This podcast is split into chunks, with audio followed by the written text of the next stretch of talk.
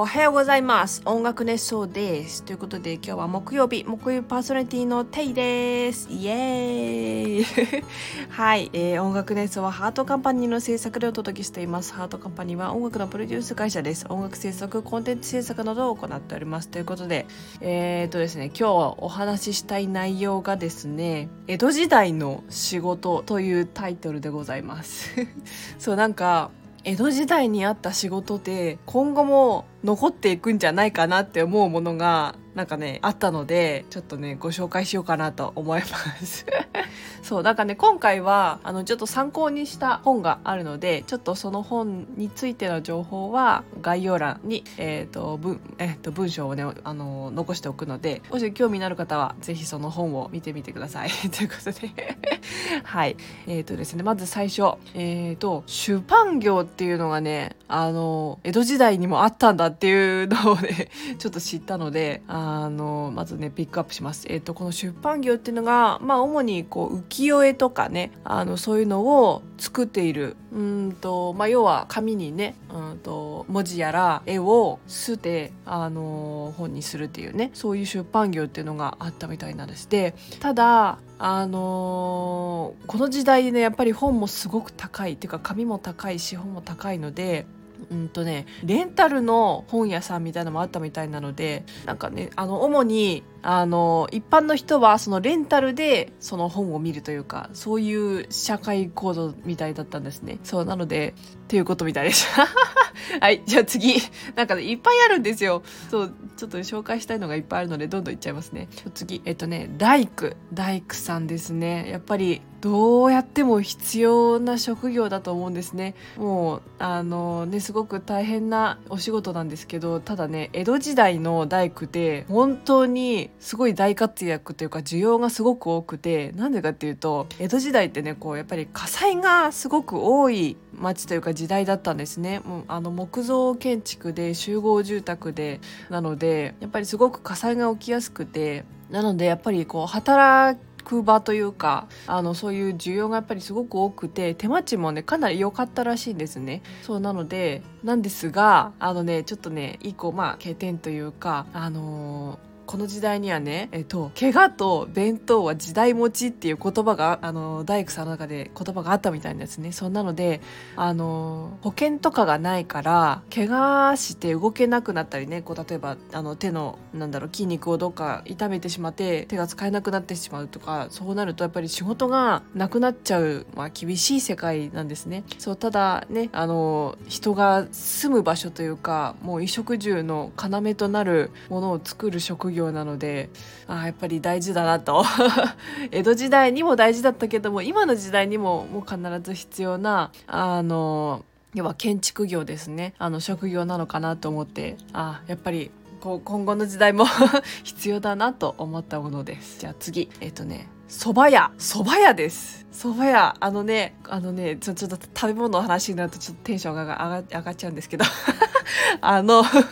えっとねそばって江戸のファーストフードだったんですって。そうでもともとあのもともとこうそばの原型というかなんでそば粉を使ったのかっていうとそのそば粉を熱湯でこねて団子状にしたそばがあの最初の食べたきっかけというかそうなのでなんか昔みたいに昔はあのー、まだ細長くなかったで最初の初期はねあの麺状になってなくてそうであのこのえー、っとねそば粉で食べるご飯はあのお米のね代用品として食べられていたみたいなんですよ。そうなのであのかなりこう安価であの栄養をちゃんと取れるファーストフードとしてねあの流行ってみたいたみたいです。そうで江戸の初期初期頃にあのうどんを真似て細長い麺状にして食べたのが今のこうそばのあの始まりみたいなので江戸の初期頃が元祖みたいなんですよ。でしかもうどんを真似るっていうのがね面白いですよね。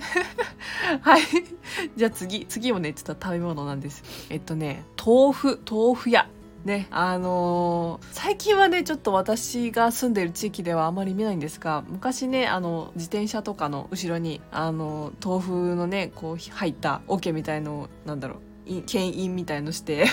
あの街の中ねあのゆっくり走っている豆腐屋さん。あとは軽トラとかね潔箱みたいのであの豆腐を売り歩いているあの豆腐屋さんとかもいたんですけどあのまあすごくすごくね需要が高くてその当時はねやっぱりあの動物性のタンパク質を取るのがすごく難しい時代だったのであの、まあ、植物性ではあるけどもタンパク源としてあのとってもね重要なあの役割を担ってたみたいなんですね。大豆なんでねもともと。そうだから豆腐ってすごく栄養が豊富であのー、ねもう昔の時代というかすごくとこう食べられていた時代ですよね。それでただあのなんだ今ってやっぱりスーパーとかであの一律のものを買えるんですけどまあ昔はこう色とか硬さとかが地方によってね異なっていた。そうです。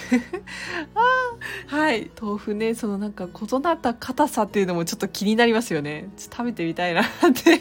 思いながら。はい。じゃあ次。また食べ物なんですがえっとね魚売りですね。あのそう。魚、まあ、要は江戸と言っても海辺にはなるんですけど魚をね、あの、江戸でも売っていたみたいなんですがただね、あの、当時はと冷凍技術冷蔵冷凍技術、まあ、要は冷やす技術がなかったのであのね当時ねそんな新鮮な魚要は生魚みたいなのが江戸ではね食べられなかったそうなんですよ。なんかやっぱり結構遠くの方から運ばれてくることが多かったのであの、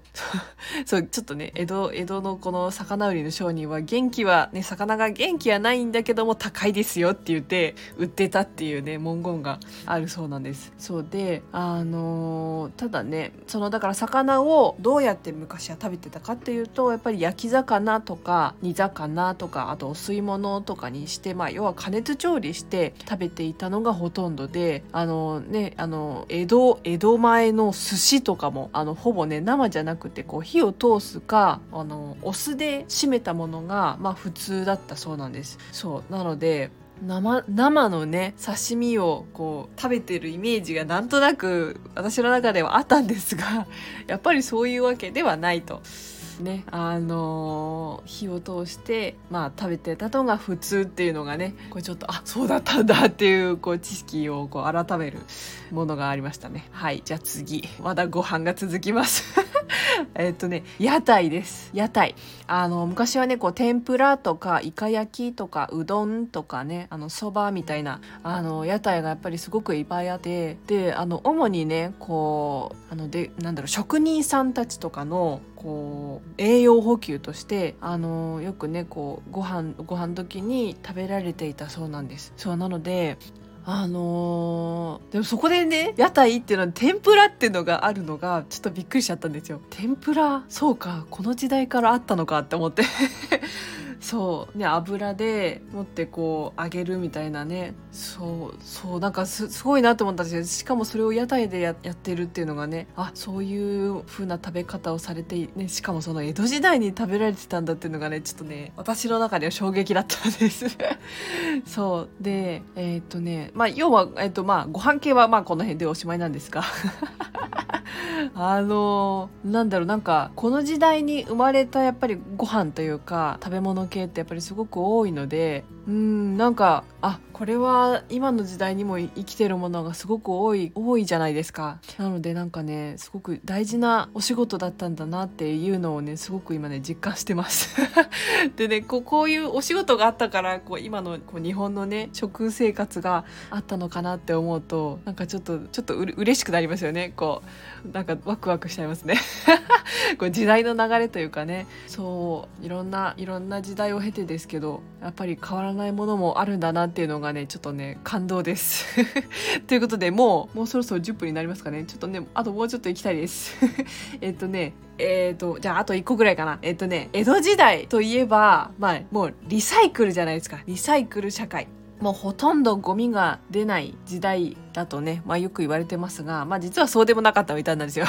割とゴミはあったみたいであのまあねリサイクルできるものにも限界があるのでっていうのであのね出たゴミはもうね海岸の埋め立てに使われていたみたいなんです。もうこの時代からですね。あの江戸のねこの江戸というか、まあ、東京の湾ですよね。あの辺のあの土地ねあのゴミで埋め立てをしてねどんどんあの敷地というかなんていうんですか？あの海岸線をこう埋め立ててったっていう風にね書いてあったんですよ。そうなのであもうこの時代から広げてたんだっていうのがねこうちょっと面白いですよね。であのまあ他にもね、まあ、リサイクルといえばっていう話なんですけどあの要は日用品の修理とかですね。あのまあ主にこう本当によく使うものですよね。もう下駄とか釜とか鍋とかね。こうそういうこう修理できるものはやっぱりあのねすごくこう栄えてたみたいであの新品をね買うとめちゃくちゃ高い時代だったのでやっぱりこう修理をした方が安いということでねこう結構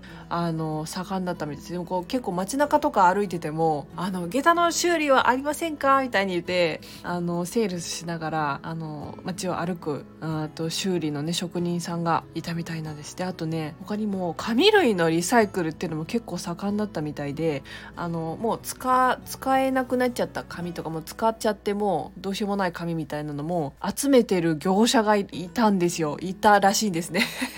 いたらしいっていうかまあいたって書いてあったんですけど そうなんかねなんだろうこの江戸のリサイクル魂みたいなのがなんかすごくあるなって思ってでしかもこのリサイクルした紙類っていうのがちゃんとあのー、ねあのいわゆるこうトイレの紙とかそういうのにこうリサイクルされて使われているのでこの時代からねこうそういうふうにこう紙をこうね使い回して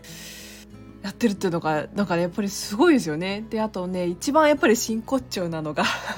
あの声取りですよね。あのね、まあ、ちょっと昔の時代までまあまだボトントイレとかあったと思うんですけどやっぱりねこれは本当にすごい革新的な技術だと思うんですよね。あのね、ヨーロッパとかのトイレ事情とか知ってると、なんか江戸のこのトイレ事情ってやっぱりすごく進んでたなって思っちゃうんですよね。そうなんかね、でしかもこのね、声取り、まあ要は、えっ、ー、と、農民畑をやる人が、あの、集めてたんですけど、で、しかもその集める時に、そのね、トイレの所有者にお金を払って声だめ、声をね、あの集めていたみたいなんですよ。でその集めた肥料で畑をやってでまたそのできた野菜を町のねあの人っちに売ってでまたその出たトイレの声だめをまた回収してっていうこう見事なリサイクルのね輪っかができててもうすごいんですよねこれがこれを開発したというかそういう文化になっていた江戸時代ってやっぱすげえなって 本当にすごいなって思って思ったんですよ。そうでなもんでそのトイレの声だめがお金になる時代だったんで江戸ってすごい公衆トイレがいっぱいあったんですって。もうすごいですよね。そうなんかねヨーロッパのトイレ事情昔のねトイレ事情ってすごすごく大変だったんですよね。でそれが原因であのすごい流行り、ま、病というかすごい病気がね流行ってしまったっていう歴史もあったりしたのでうんなんかそれを考えるとすごいですよね。なんかね、ちょっと江戸というかね、この日本を誇りに思えるというか、なんかそういう部分がね、あるなって思っちゃいました。ということで、ちょっともう 10, 10分以上喋っちゃってるので、まあ今日はこの辺で終わりにしますが、あのね、まだまだいっぱいあるんですね。江戸時代って娯楽がすごく栄えていた時代なので、ちょっとね、次週は江戸の娯楽について ちょっと語ろうかなと思います。ね、私も娯楽をなんだろう極めたいというか娯楽に救われて娯楽を発信したいと思っている タイプなのであのねちょっとそそこについてはちょっともう一枠を設けてねちょっと熱く語りたいと 熱奏したいと思いますのでえっ、ー、とね次回もお楽しみにということで今日はこの辺で終わりです。ではテイでした。またね